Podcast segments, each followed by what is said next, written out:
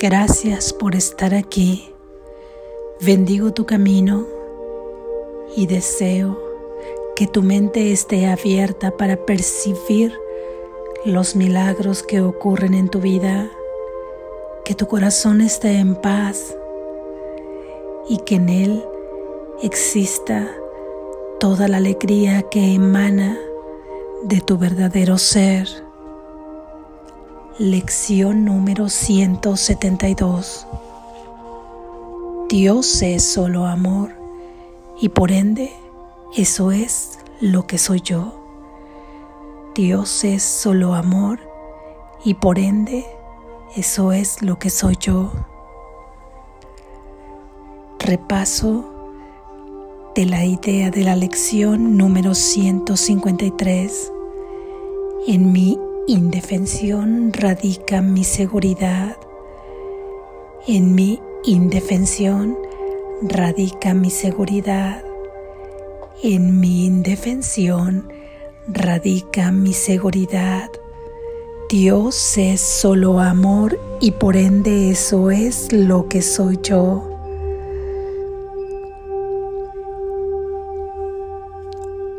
Repaso de la idea de la lección número 154. Me cuento entre los ministros de Dios.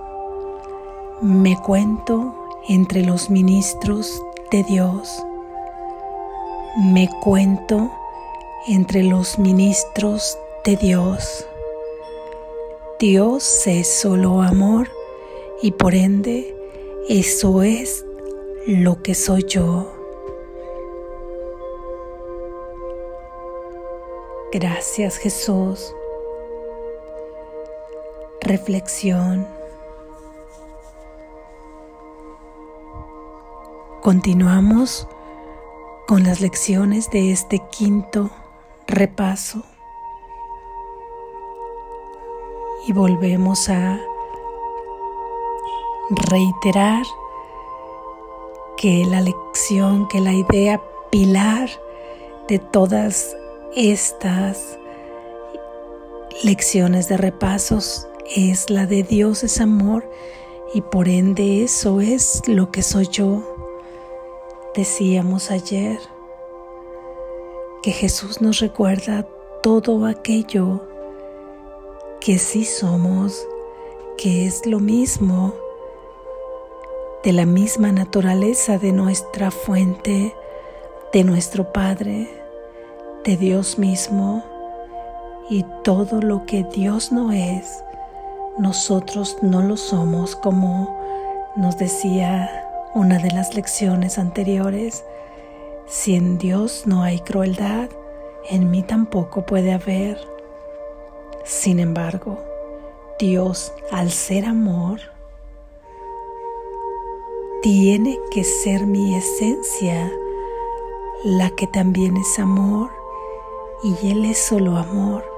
Así es que al haberme creado, solamente pudo haberme creado con la esencia de lo que Él tiene y es amor.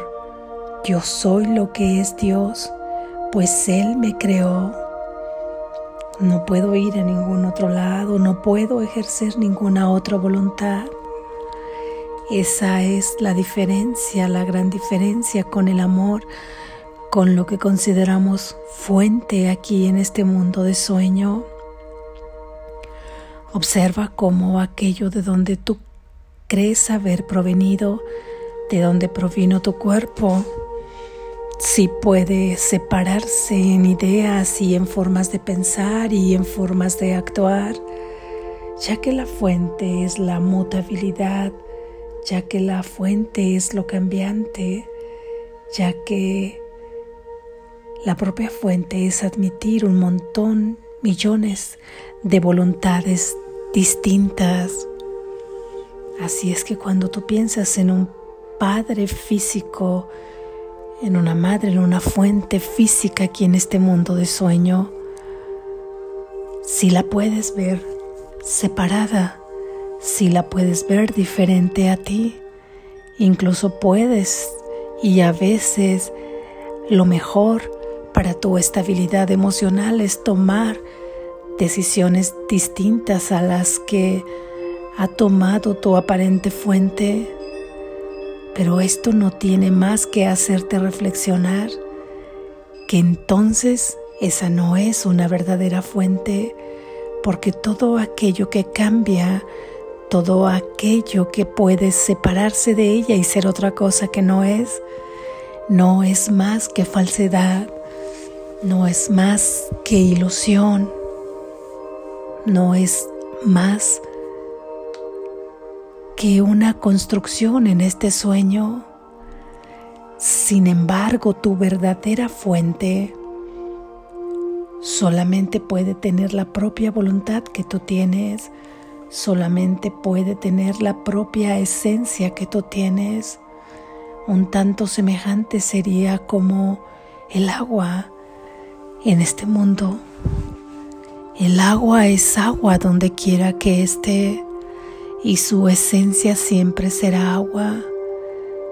Lo mismo que el fuego, lo mismo que la tierra. Su fuente es tierra, su fuente es fuego, su fuente es agua. Y donde está la gota está la esencia del agua. Tú eres amor porque tu verdadero ser es amor y tú te pareces esencialmente a todos tus hermanos porque tú eres el mismo en cada uno y ellos son en ti porque todos llevan esta esencia, esta esencia de amor que es la de nuestra fuente. Y hoy esta esencia de amor nos vuelve a recordar que nuestra indefensión radica nuestra seguridad, que no es defendernos de todo y de todos, en donde radica nuestra seguridad, que nuestra seguridad no radica en todos los medios que se han construido aquí en este mundo y que nos han hecho creer que tenemos que erigir como castillos de protección y un sinnúmero de cosas desde relaciones, seguros, actuar de determinada manera, protegernos de nuestro hermano de determinada forma y hemos olvidado que nuestra verdadera protección se encuentra en dejar de creer que alguien nos está atacando, en dejar de creer que alguien nos persigue, porque hemos olvidado que nosotros mismos hemos proyectado con nuestro propio miedo todas las figuras, todos los símbolos que están fuera de nosotros y a los que a su vez le tenemos miedo. Y de esta forma volvemos a construir defensas contra los propios símbolos que ya hemos construido ahí afuera. Así es que creamos a lo que tememos y una vez que atacamos a lo que hemos creado que tememos, le brindamos realidad en esa mente dual, en ese pequeño ser y seguimos fomentando, seguimos alimentando seguimos acrecentando todo ese miedo y todo este mundo de ilusión. Por ello, en nuestra indefensión radica nuestra seguridad,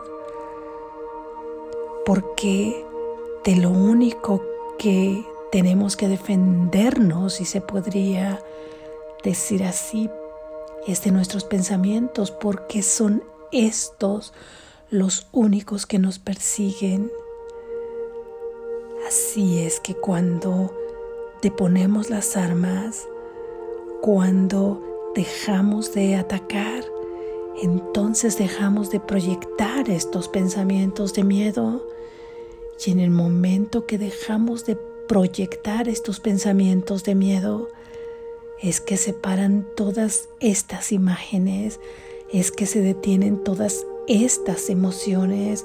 Por eso es que ahí radica en esos pensamientos, en dejar de fabricar, en dejar de proyectar, es que ahí radica nuestra seguridad.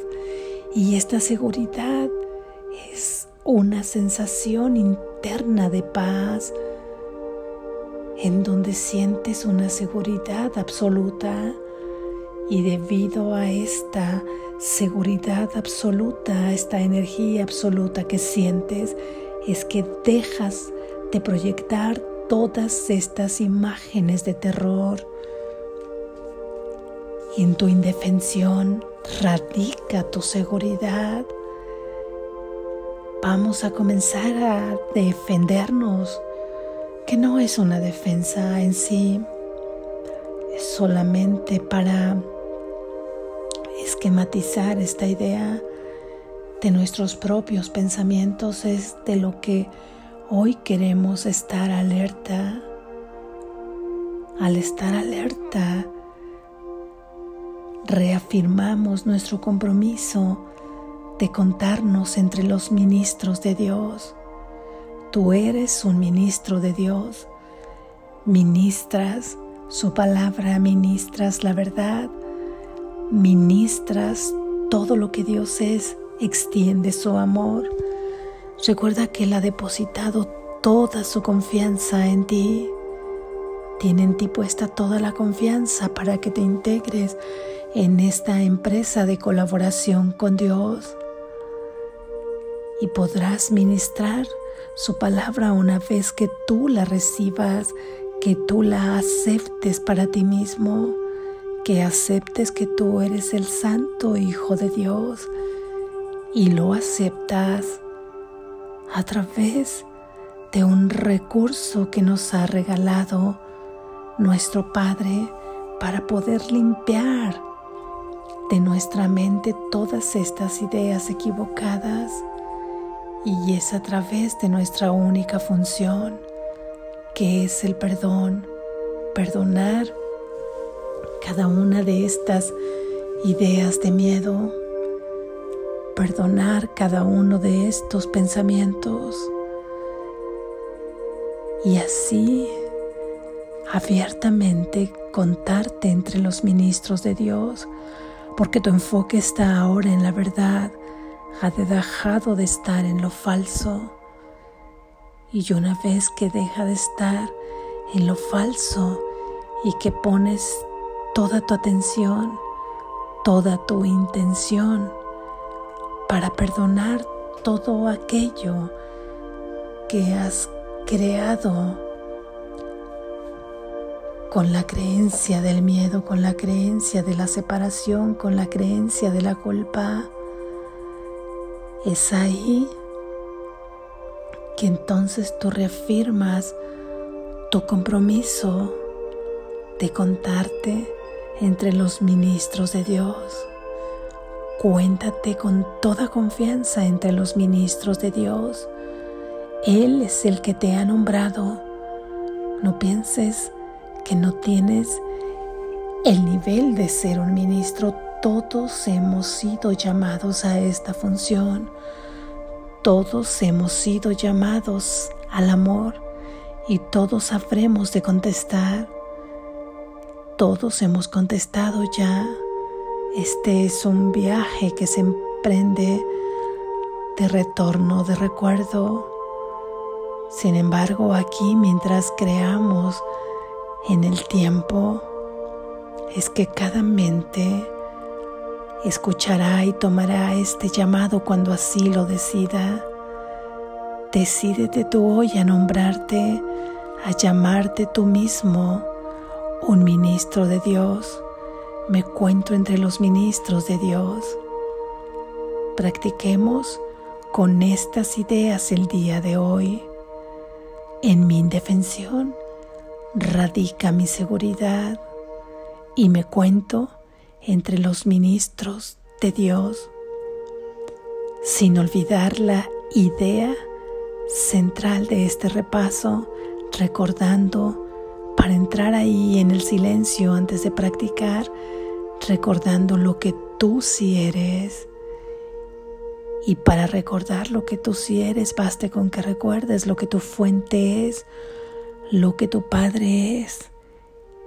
Tu Padre es solo amor y por ende eso es lo que eres tú. Dios es solo amor y por ende eso es lo que soy yo. Despierta, estás a salvo.